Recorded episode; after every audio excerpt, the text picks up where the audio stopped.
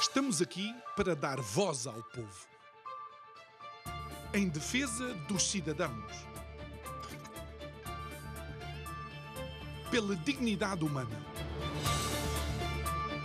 Todos temos deveres, mas também todos temos direitos.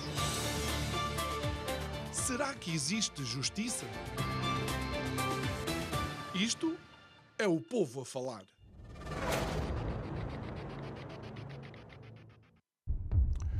Todas as revoluções são consequência de um contexto histórico particular.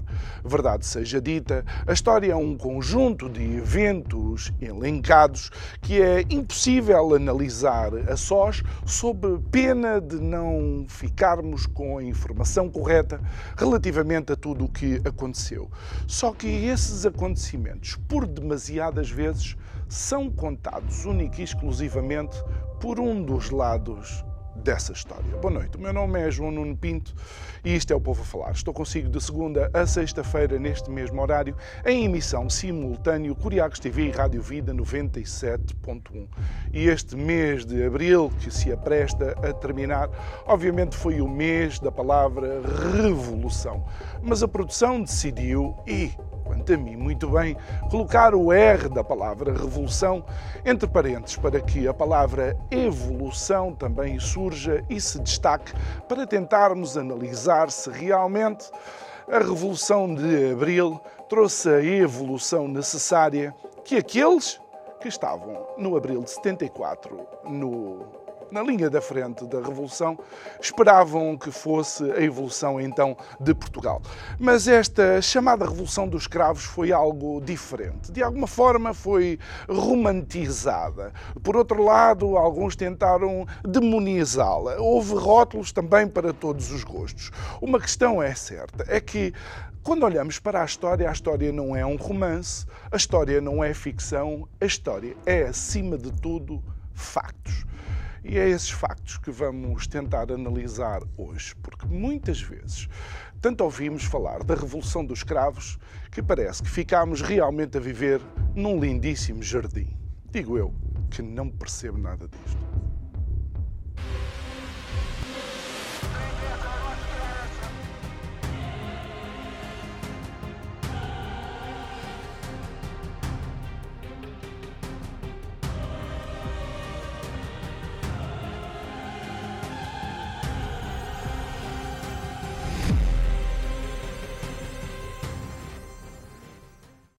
De volta ao nosso estúdio nesta sexta-feira que vai dar por terminado então o mês de, eh, de abril. Bom, terminado para nós, porque abril obviamente termina no, uh, no fim de semana. É nosso convidado de hoje o professor José Miguel Sardica. Muito boa noite, obrigado por Muito obrigado, estar aqui connosco, senhor professor.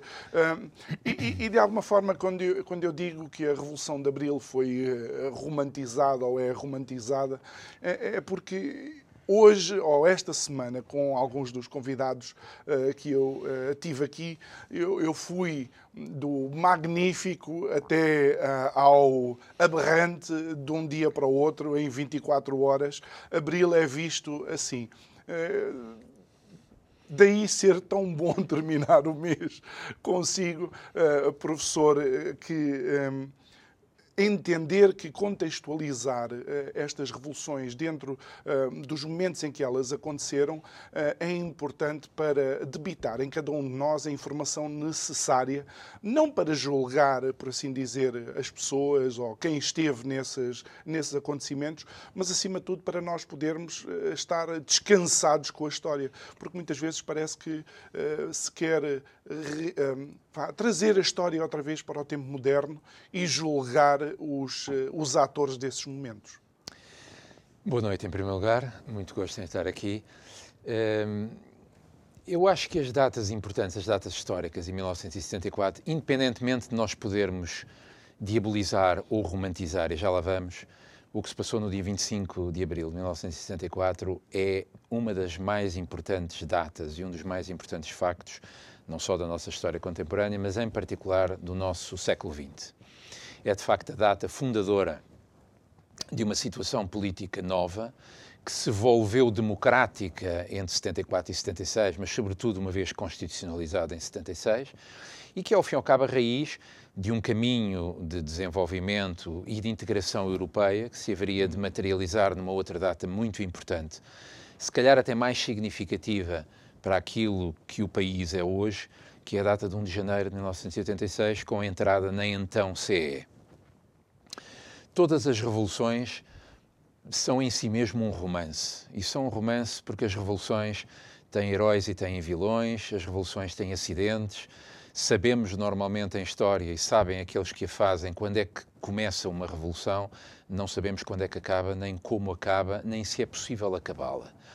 E, portanto, aquilo que se abriu em abril de 1974, e há muita gente que hoje olha para essa data e faz balanços no sentido de saber se abril foi cumprido ou se abril foi esquecido, mais do que saber se se cumpriu ou se se esqueceu, é preciso perceber que a Revolução de Abril deu aos portugueses um regime político novo, ajudou a construir uma, uma sociedade nova, uma mentalidade nova, e esse regime, essa sociedade, essa mentalidade são uma tarefa constante, ou seja, não há democracias ideais, não há democracias no seu, no seu estado ideal. O progresso é sempre uma obra que se faz fazendo, passa a redundância, o desenvolvimento, a mesma coisa.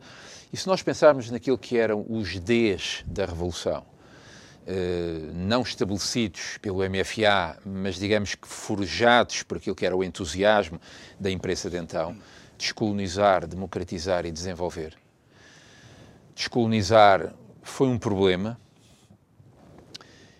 democratizar eh, foi um êxito, eh, com todos os defeitos e com todas as insuficiências. Portugal é hoje uma democracia adulta, naquele sentido em que não há democracias de facto ideais, todas elas têm falhas, mas é um Estado de direito que funciona. E se nós olharmos para o mundo de hoje, podemos sentir-nos contentes por vivermos em democracia que funciona.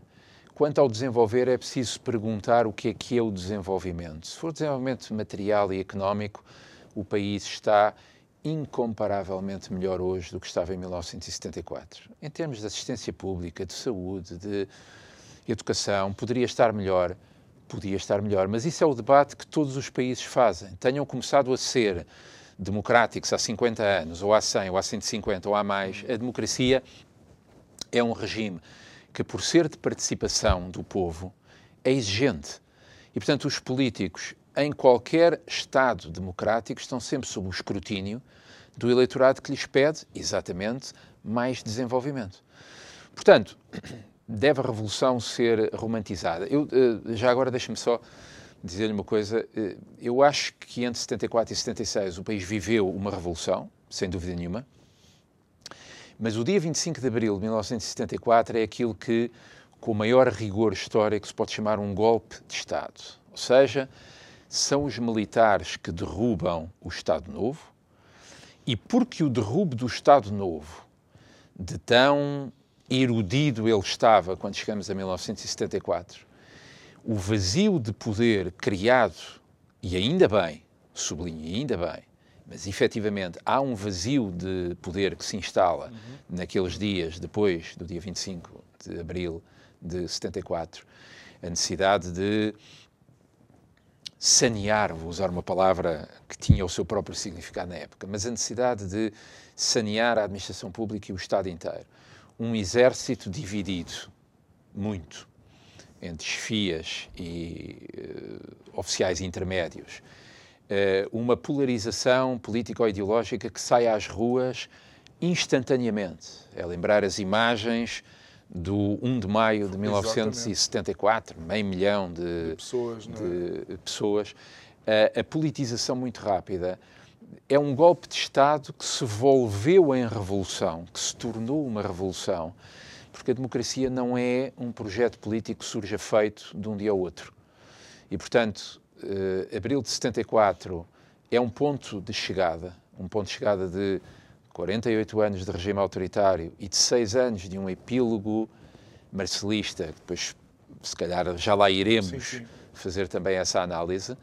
é um ponto de chegada, mas é um ponto de partida que começou a construir as condições para um Estado democrático mas condições essas ou evolução essa muitíssimo acidentada ainda entre 74 e 76. Algo, algo que, que a história, e para quem gosta de, eh, de história, eh, é um, é, é, um pouco paradoxal, eh, é que muitas vezes aquilo que faz que certas.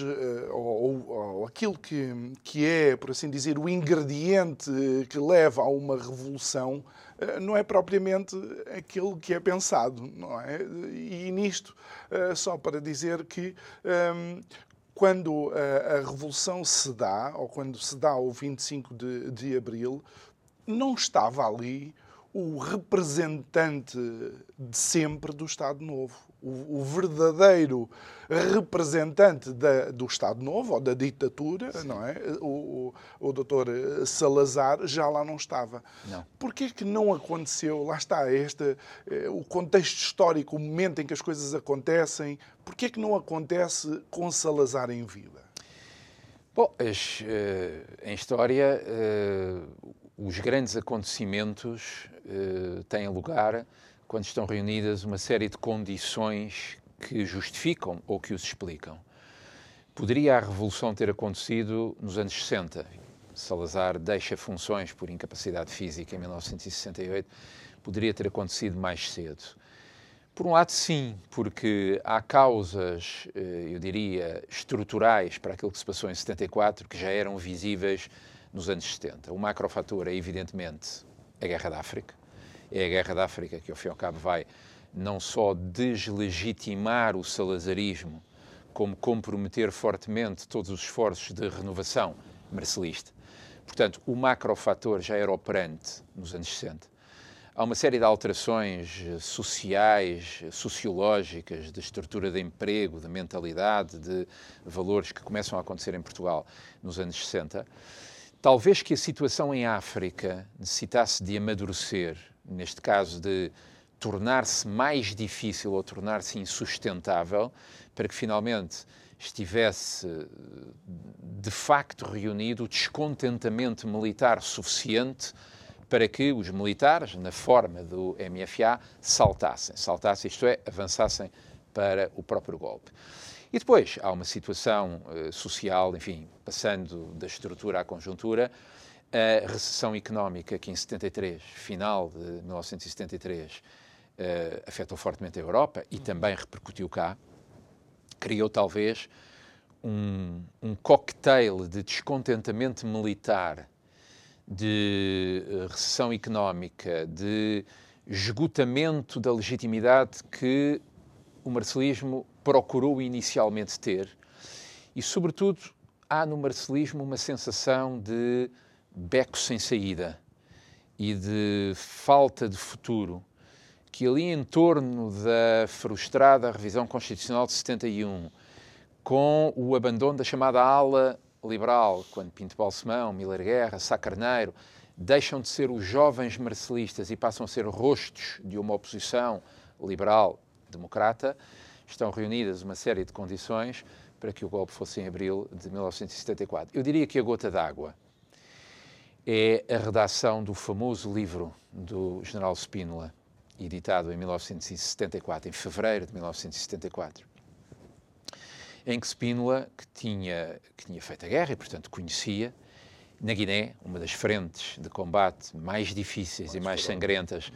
na viragem dos anos 60 para os anos 70, quando nós temos, ou o país de então tinha, o vice-chefe de Estado-Maior do Exército, dizendo que a guerra em África não tem solução militar. E, portanto, que o futuro do país, o título do livro é exatamente esse, que o futuro do país tinha que passar por uma solução política. É como se Spínola, o general Spínola, portanto, uma figura já muito importante, estivesse a dizer aos militares mais novos do MFA façam qualquer coisa. E por isso a tomada de posição de Spínola em fevereiro de 1974 é uma espécie de luz verde dada ao MFA, que já existia, tinha sido fundado eh, em dezembro do ano anterior, enfim, numa assembleia em, em Óbidos, eh, como se fosse a luz verde para que o MFA passasse a ação. Mas os rumores de conspiração militar já existiam e, sobretudo, o isolamento marcelista era já muito notório naqueles anos finais. A Revolução podia ter acontecido em 71, em 72. Aconteceu em 74, porque naquelas semanas de fevereiro, março, enfim, há o golpe frustrado nas Caldas em março de 1974, portanto, em vez de estarmos a celebrar o 25 de abril de 74, poderia a data histórica ser o dia o 16 de março de 1974 poderia a Revolução no dia 25 de Abril não ter corrido tão bem ou ter havido alguma resistência e se calhar tinha sido adiada para maio de 74, para... era inevitável que qualquer coisa acontecesse. E era inevitável porquê? Porque, por exemplo, ao contrário do que vai ser a democratização em Espanha, o Estado Novo em Portugal nunca cuidou, Salazar em primeiro lugar, nunca cuidou de uma eventual sucessão, como Franco, apesar de tudo, fez, e Franco aprendeu muito com a os últimos anos surreais, os últimos meses surreais de vida de Salazar entre 68 e 70, e porque de facto o Estado Novo tinha uma guerra colonial às costas, que não tendo solução militar e não a tinha, só podia ter solução política. E como solução política significava um novo regime, e isso Marcelo Caetano, apesar de todas as ilusões liberalizadoras, não era democrata, jamais aceitaria democratizar o regime. Estava criado um beco sem saída que teria que ser desempatado ou resolvido por quem em Portugal faz revoluções, que são as Forças ia, Armadas. Eu ia colocar essa, essa pergunta porque, por exemplo, tendo ao pé deles pessoas como uh, Sá Carneiro ou Pinto Balsemão, eventualmente a, democratização do, do, regime podia ter sido, uh, podia ter, ter estado em cima da mesa e Marcelo Caetano assumir Sim. e, uh, paulatinamente, uh, Portugal entrar nesse, nesse processo. Mas esse é o grande equívoco dos anos 60, 70 em Portugal. Ou seja, quando Marcelo Caetano inicia funções em 1968, Uh, era uma figura relativamente consensual, tinha tido um percurso semi-heterodoxo, ou seja, tinha vindo do regime, mas depois tinha passado alguns anos na oposição interna, quando é reitor, quando solidarizando-se com os estudantes em 1962, ele demite-se desse cargo. Portanto, ele era uma espécie de reserva do regime, e é bom lembrar que ele tinha sido uma espécie de número dois oficioso de Salazar até 58. O marcelismo, quando chega ao poder, e ele poderia ter chegado ao poder com Delgado em 58, poderia ter chegado ao poder em 1961. Portanto, era o nome de que, de que já se falava para um dia ser uh, o sucessor, uma espécie de Delfim de Salazar. Quando Marcelo chega ao poder em 1968, e como a, a historiografia normalmente assinala, ele chega ao poder já muito tarde. Ou seja, a perspectiva federalista para a África que ele também tinha, que Spínola tinha, que ele também tinha. E ele tinha, aliás, dito isso, e tinha até escrito sobre isso, no princípio dos anos 60. Quando ele chega ao poder, é tarde demais para ele fazer avançar uma solução de autonomia eh, negociada, de independência política com manutenção de laços económicos, laços, uma espécie de Commonwealth, como os ingleses fizeram, mas aplicada à África. Era muito tarde por isso, porquê? Porque ele tinha uma guerra já com seis ou sete anos e porque ele tinha do lado de lá movimentos de libertação radicalizados com os quais toda a negociação política era, era quase impossível. Era impossível. Fora e, o portanto, facto desses próprios movimentos, depois entre eles, Sim, não havia, terem base sim, de entendimento sequer. Se, é? se pensar o que é que era a própria guerra civil já larvar entre MPLA e UNITA em Angola, começa-se a perceber o que é que seria o day after, o dia seguinte a uma independência. E, mas, mas, isso pertence à história de Angola. É? Uh, agora, para voltarmos aqui ao nosso ponto, referiu e muito bem ao início se é uma revolução ou se é uma evolução. Basta lembrar que o lema em 1968 era a evolução ou a renovação na continuidade. Hum. Isto é uma expressão extremamente equívoca, porque repare, o marcelismo ele próprio tem duas fases. Tem uma fase inicial, entre 68 e 70, 71, em que a esperança é de facto da renovação ou da evolução, sem revolução, ou seja, liberalizar. Liberalizar para o marcelismo não é democratizar. E na estratégia de liberalização dele, que era uma estratégia de abertura, ou seja, de rejuvenescer o Estado Novo, de cativar para o Estado Novo quadros mais jovens, de técnicos, de engenheiros, de, de gente que pudesse dar um sangue novo àquele regime, uma espécie de que era, era por muitos vistos por muitos visto como um salazarismo sem Salazar. E o marcelismo o que quer é libertar-se desse fardo salazarista e ser de facto um regime que tem que continuar a ser ditatorial e autoritário, porque tem uma guerra em África e porque, repito, Marcelo Caetano não era um democrata. Ele não acredita que a sociedade portuguesa esteja habilitada ou esteja eh, tenha em si as características para poder viver em democracia.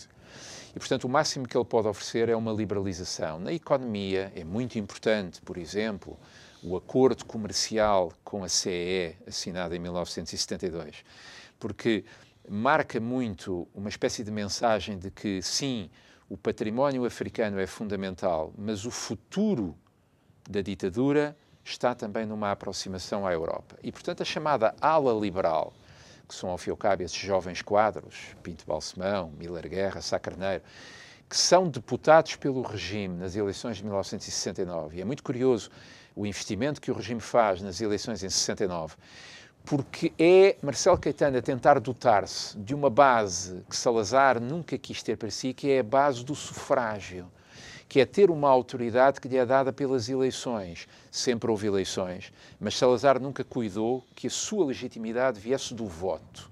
E as eleições em 69 são muito importantes, porque são uma tentativa de o marcelismo radicar a sua legitimidade não como herdeiro de Salazar, mas como sufragado hum.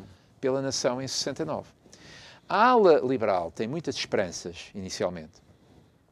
Sacarneiro acredita ou acreditou durante alguns meses, durante dois anos, vá lá, que com o marcelismo pudesse vir uma via de liberalização que um dia, sem Marcelo, com um sucessor dele, ou com dois, passados 5, 6, 7, 10 anos, Viesse pudessem estar reunidas as condições para que, liberalizada a economia, liberalizada a sociedade em geral, renovados padrões, valores, etc., fosse mais fácil democratizar o Estado sem um golpe. Okay. Agora, Sá Carneiro é uma história de equívocos com Marcelo, porque a revisão constitucional é um flop, a lei de imprensa é um flop.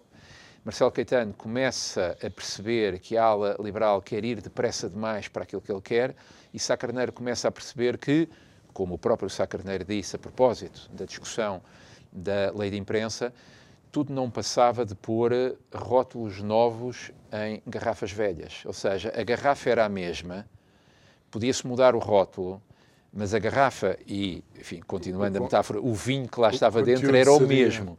E, portanto, Sá Carneiro compreende que o marcelismo não vai oferecer aos portugueses uma via de liberalização que um dia possa ser a porta para a democratização. E rompe com o regime e vai, com Francisco Pinto Balsemão, fundar o Expresso, 73, janeiro de 73. E a passagem de Sá Carneiro da Assembleia para o Expresso é, de facto e simbolicamente, a passagem de um deputado do regime para uma voz muito importante na oposição. Ou seja, isso dá também à sociedade uma ideia de erosão até daqueles que eventualmente apoiariam Sim. de alguma forma uh, regime. Os, os, regimes em Portugal caem, e se nós pensarmos no que foi 1910, a monarquia para a República, se pensarmos no que foi 1926, a República para o regime ditatorial, os regimes em Portugal caem não tanto pela solidez da oposição, caem pela incapacidade de autorreforma. Uhum. E porque o Estado Novo não se conseguia e, sobretudo, não podia autorreformar-se, porque nós estamos a falar de um Estado que era ditatorial e que o foi até ao fim, um Estado repressivo até ao fim. E é muito difícil um, liberalizar uma ditadura. Repara, eh, eh, eh, eu sei que a comparação é arriscada, mas uh, o marcelismo em Portugal terminou no mesmo beco sem saída que 20 anos mais tarde, na União Soviética, Mikhail Gorbachev vai enfrentar. Ou seja, Gorbachev tentou fazer o impossível, que era reformar a União Soviética. Mas a partir do momento em que ele começa a mexer num edifício que, por natureza, é monolítico, hum. é repressivo. É, é, reformar a União Soviética era tão impossível, ou mais impossível ainda, pela dimensão que o Estado Soviético tinha, do que era reformar um Portugal autoritário. Porque a única reforma que os portugueses queriam ouvir falar era a democracia. E era justamente aquilo que o marcelismo não lhes podia dar. E, portanto, a conversa torna-se uma conversa de surdos e a legitimidade eleitoral que o marcelismo tinha, apesar de tudo, conseguido alguma coisa em 1969, esgotou-se muito rapidamente.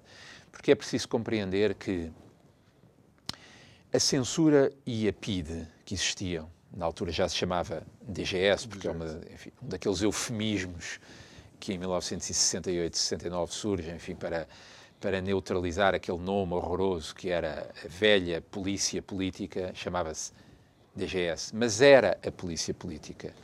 E, é... e só, só, para contextualizar também, essa palavra é tão forte ou tão pouco que existem uh, pessoas que nem viveram sequer nessa geração e, e, e, utilizam quase como uh, uh, os PIDs. Os PIDs, ou estás com uma atitude que... Sim, sim, sim. Porque isso ficou, porque de facto, quer dizer, foram, foram décadas inteiras a olhar sobre o ombro, porque não se sabia nunca onde é que estavam os PIDs, onde é que estavam informadores, se podíamos dizer se os nossos colegas de universidade, de escola, de empresa, de, se não eram informadores. Portanto, o Estado Novo opera sobre uma espécie de surda sociabilização do medo, instilando em Portugal a pior forma de censura, que era a autocensura, aquele momento em que as pessoas que viveram essa época, eu felizmente ainda nasci no Estado Novo, mas não tenho memória disso, mas uh, os nossos pais, uh, ao fim e ao cabo, viveram sempre com esse medo.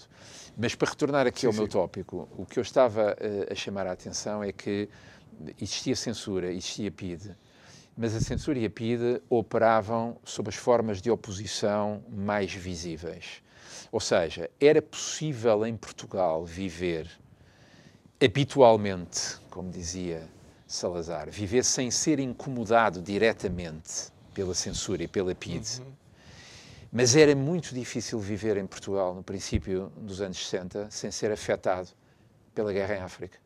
Porque okay. todas as famílias, ou quase todas as famílias, ou conheciam alguém que estava em África, ou tinham alguém, o pai, o marido, o irmão, o filho. E, portanto, a guerra, e a guerra é uma realidade que causa uma usura enorme. Estamos a falar de mais de uma década de guerra em África.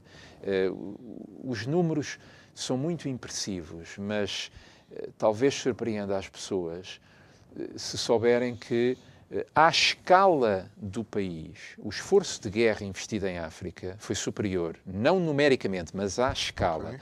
Foi superior em Portugal o investimento militar feito em África do que o investimento feito pelos Estados Unidos na guerra do Vietnã. Ou seja, passaram por África cerca de 900 mil homens. 900 mil homens, estamos a falar em 10% da população. E, estiveram, e, e chegaram a estar em simultâneo em África Guiné, Moçambique e Angola, 200 mil homens. Ora, multiplique isto pelas suas famílias, multiplique pelos amigos, multiplique.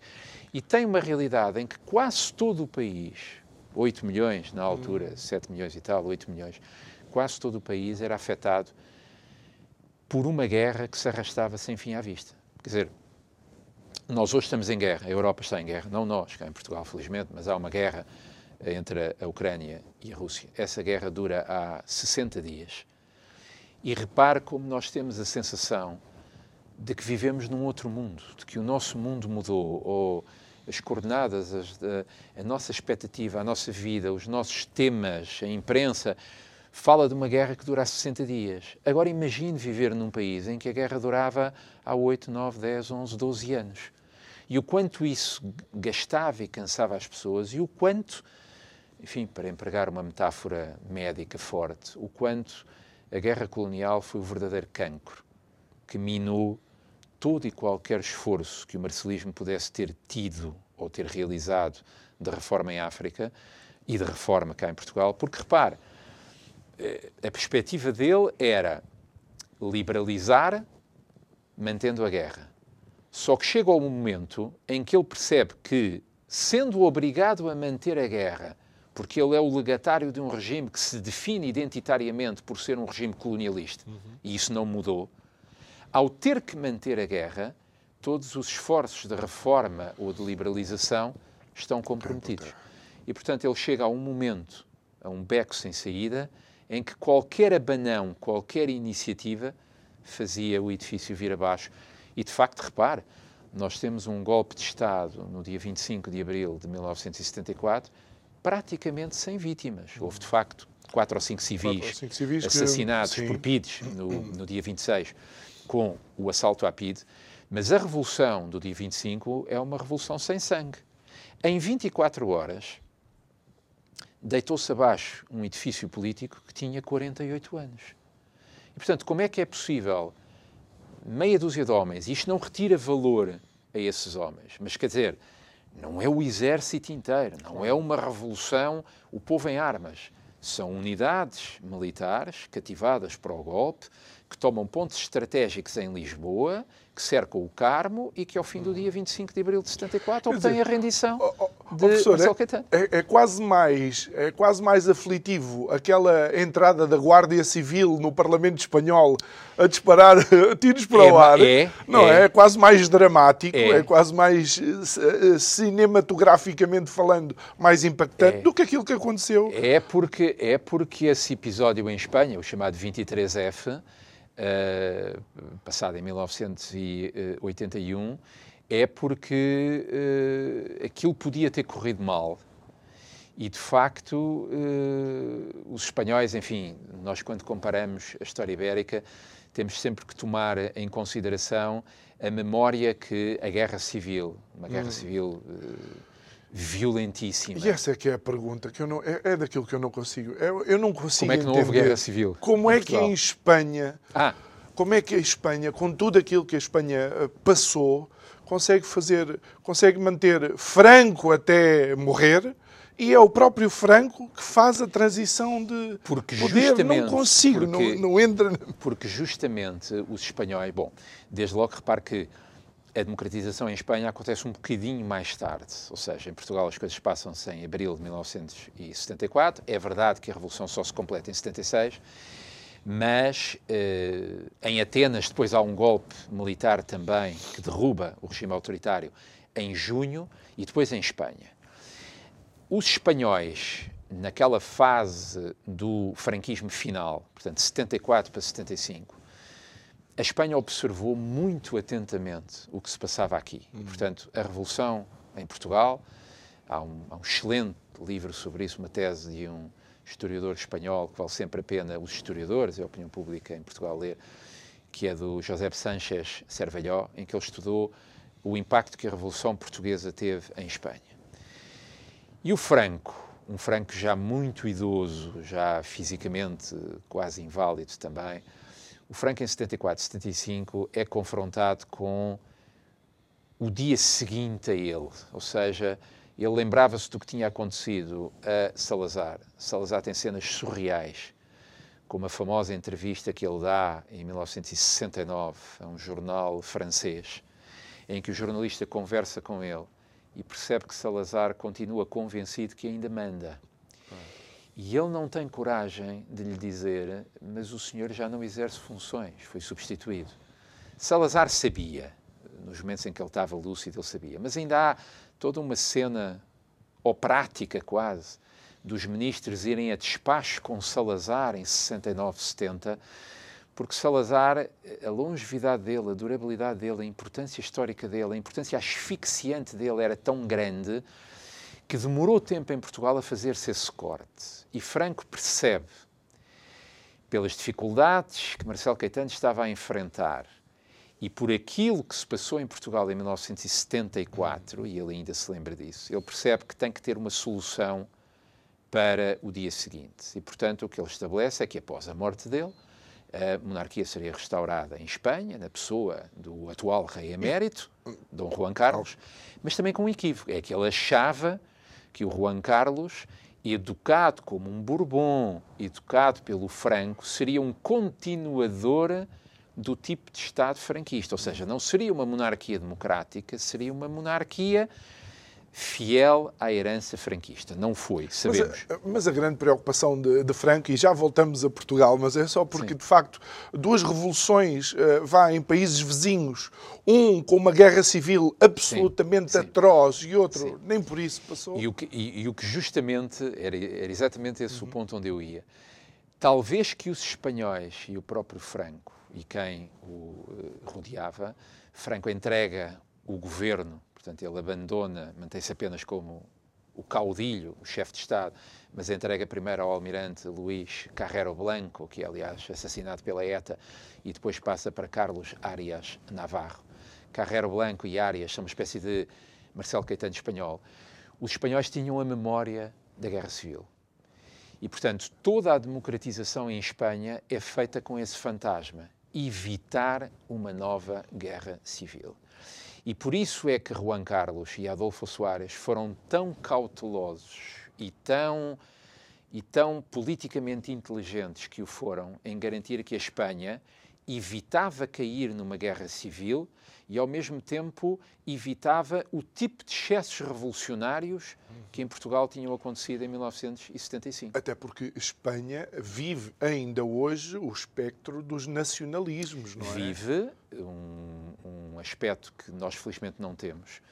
E a Espanha, de facto, assentou a sua democratização no que na altura se chamava o Pacto del Olvido, ou seja, um pacto para esquecer. Não vamos ajustar contas, o franquismo já lá vai, vamos construir uma democracia viável. É claro que o Pacto del Olvido está a dar o que está a dar em Espanha, que à medida que passam os anos a memória vai sendo revivida e, portanto, as coisas não estão tão enterradas quanto isso em Espanha.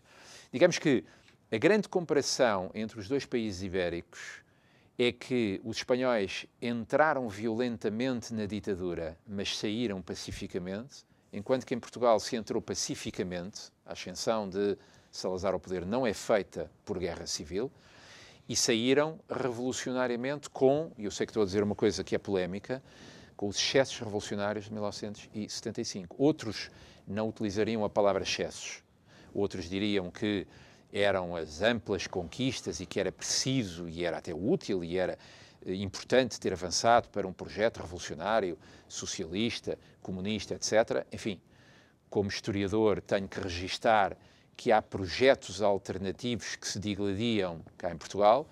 Como historiador cidadão, permite-me dizer que ainda bem que não foi o projeto da extrema-esquerda radical que venceu, foi o projeto democrático, europeísta, um projeto que, de facto, deu aos portugueses um tipo de sociedade, de democracia, de pertença europeia, que se o projeto revolucionário radical tivesse vencido em Portugal em 1975, a história não estaríamos, seria, seria não estaríamos outra. onde, onde oh, estamos oh, professor, hoje. E já agora ajude-nos a entender então a importância eh, ou vá, qual o papel do 25 de novembro. Novembro, sim a tal data fraturante e divisiva pois. que algumas pessoas não querem que se celebre. Sabe que o argumento de não comemorar datas fraturantes e divisivas é um argumento esdrúxulo, para não lhe chamar outra coisa, porque todas as datas históricas são divisivas. Exatamente. A ideia de que o 25 de abril de 1974 foi absolutamente unânimo é um simplismo, porque repare, no dia 24 de abril de 1974 havia um país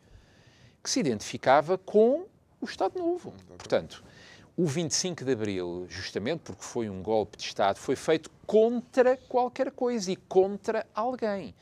Portanto, é uma data também divisiva, é uma data importante, é uma data que tinha que acontecer e ainda bem que aconteceu. Eu sublinho isto. O 25 de Abril, eh, o 25 de Abril tem hoje muitos donos, ou tem hoje muita gente que quer ser dona dele o 25 de Abril tem sobretudo autores. E esses autores são os verdadeiros heróis e ainda bem que o fizeram. Depois, há um processo revolucionário que tem datas que precisam, e nós estamos agora a entrar num ciclo que vai até 2026, que são as comemorações do cinquentenário de 1974, começaram este ano. E, aliás, este ano o tema é mais vivo, porque exatamente as comemorações começaram com o dia em que a democracia ultrapassou em longevidade Exatamente. o regime autoritário. Foi aqui em março, não em foi? Em março, foi agora há um, há um mês que se, que se ultrapassaram os, os 47 anos e 11 meses, qualquer coisa, enfim, quase 48 anos, de 26 a 74 e de 74 até hoje.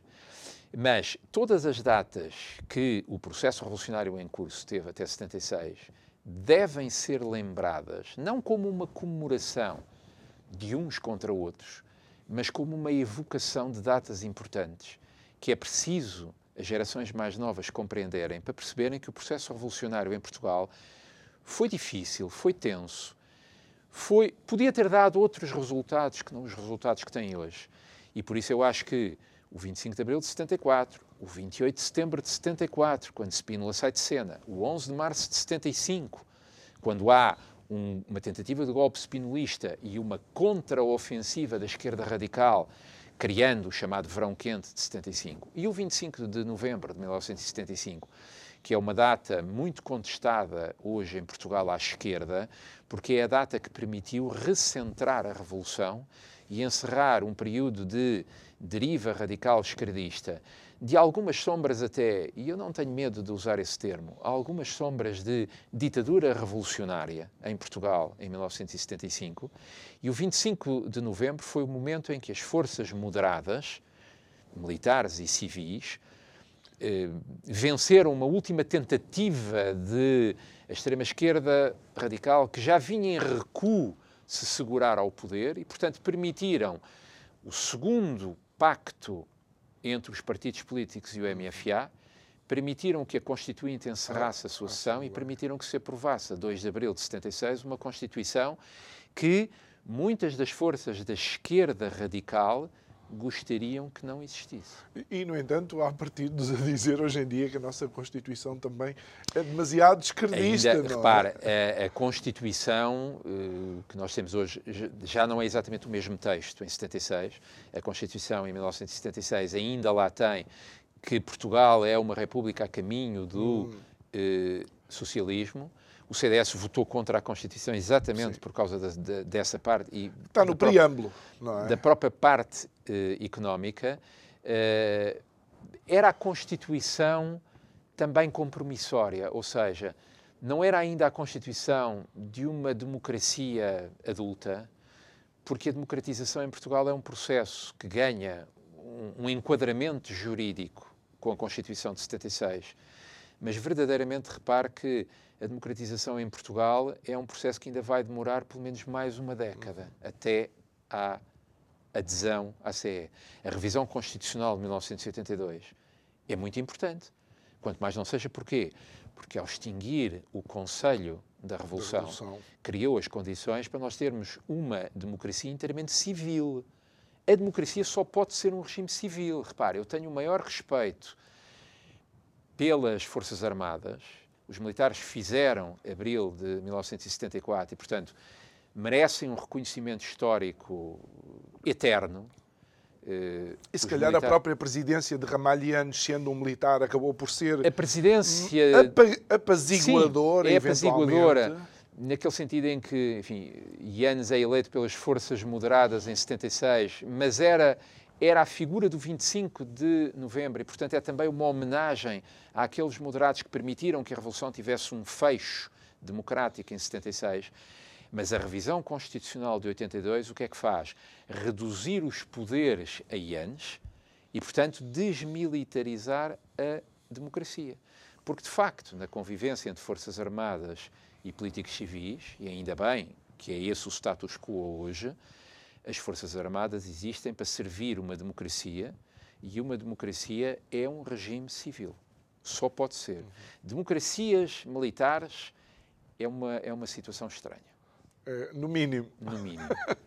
Professor, aquilo que nós vamos assistindo, e, e, estamos a entrar já nos últimos cinco minutos, sensivelmente, do nosso, uh, do nosso programa, e, e, e hei de convidá-lo um dia para falarmos de um dos dias que é a descolonização, Sim. algo que me uh, tocou muito, muito uh, profundamente a mim, aos meus pais Sim. e à minha, à minha família, porque não sei porquê, chamaram-nos retornados. Eu perguntava retornado Sim. onde, se eu não, pronto, só cá cá, vinha, só cá vinha à metrópole de férias. Mas a, a pergunta que eu quero deixar um, com o professor agora na parte final é que vamos vendo novamente uh, tendências mais nacionalistas a, a, aparecer, uh, não tanto militarizadas, mas com uma, uma forte componente e um forte apontar para a história daquele país, para Sim. a cultura daquele país, para as fronteiras daquele país, para aquilo que o povo daquele país uh, aparentemente anseia e quer. A palavra nacionalismo tem má fama, infelizmente. Quer dizer, há um, há um nacionalismo saudável que é nós sentirmos-nos pertença de uma comunidade que é feita de história, de língua, de religião, de cultura, de valores, etc. E há depois o nacionalismo espúrio, que é aquele que diz, como diziam os ingleses há, há muitos anos, my country right or wrong, o meu país certo ou errado. E de facto, nós temos visto um certo reviver de nacionalismos ditos xenófobos, anti-globalistas, anti-europeístas, ao ponto de, se calhar, hoje, além de haver uh, a eterna divisão entre a direita e a esquerda, estar a nascer, se calhar, uma divisão, na Europa isso é muito visível, entre europeístas e globalistas de um lado e nacionalistas do outro. Portanto, o nacionalismo é uma atitude política, é uma cultura política que, se bem doseado, é útil.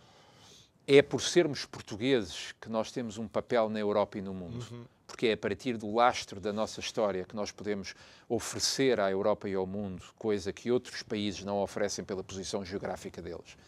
Mas quando nós deixamos que o nacionalismo se torne um argumento de eh, recusa e de ódio em relação ao outro, temos a porta aberta para uma coisa que infelizmente na Europa é muito recorrente, que são os entrincheiramentos nacionalistas. E nós já vimos onde é que isso conduz historicamente, conduziu à Primeira Guerra Mundial, conduziu à Segunda Guerra Mundial e pode conduzir a um certo enquistamento que nós já estamos a ver aflorar em alguns países europeus com a chamada, outra expressão completamente surreal, digamos aqui, que é a, a, dos, a das democracias iliberais. Democracias iliberais, porque são formalmente democracias, mas iliberais porquê? Porque começam a ter uma cultura política semi-autoritária e um, do, um, dos veios desse autoritarismo é, de facto, fecharem-se ao exterior. Hum. Portanto, repare o que se passou em França. Macron era o candidato cosmopolita, globalista, europeísta e a senhora Le Pen era a candidata nacionalista. O problema é que o nacionalismo também recobre uma série de protestos sociais contra a situação económica, contra a incerteza das políticas europeias. A pior coisa que nós podemos fazer é não perceber que o populismo nacionalista é a ponta de um iceberg e é preciso perceber que há motivações uhum. para as pessoas hoje recorrerem ao nacionalismo. E, e, algo que é paradoxal é olhar, por exemplo, para quem votou em Le Pen eh, e, e, e ver que, maioritariamente, até os operários, sim, a classe sim, operária, sim, vota uh, Marine Le Pen. Porquê? Porque são os excluídos de um progresso democrático que, e vão passando as décadas e vão passando os uh, ciclos económicos, uh, vivem hoje pior.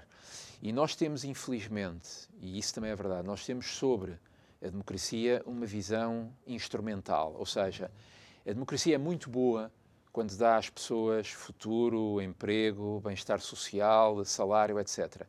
Quando há dificuldades, as pessoas muito facilmente se voltam contra um regime que não lhes dá. E eu acho que os cidadãos não podem olhar os regimes políticos apenas dessa forma instrumental e tem que compreender que sim, a crise económica bate à porta, porque ela é cíclica, mas a democracia não é apenas um nível de vida, não é Professor, é apenas um salário. Estamos nos últimos uh, 30 São valores. segundos. São uh, valores. Uh, seria possível ser portuguesmente europeu, ou seja, tentar que Bruxelas não, te, não homogeneizasse toda esta massa social? Estamos nos últimos 30 segundos. É possível. Nós devemos ser portugueses na Europa e as duas coisas acho que são compatíveis. Muito bem. O professor José Miguel Sardica, muito obrigado por ter estado obrigado connosco em encerrar convite. este mês de obrigado. Abril, que, olha, deu-me deu água pela, pela barba. Muito obrigado a si também que nos acompanhou todo este mês. Resta-me desejar-lhe um excelente fim de semana e dizer-lhe que na segunda-feira estamos de volta para mais um Isto é o Povo a Falar. Boa noite, bom fim de semana.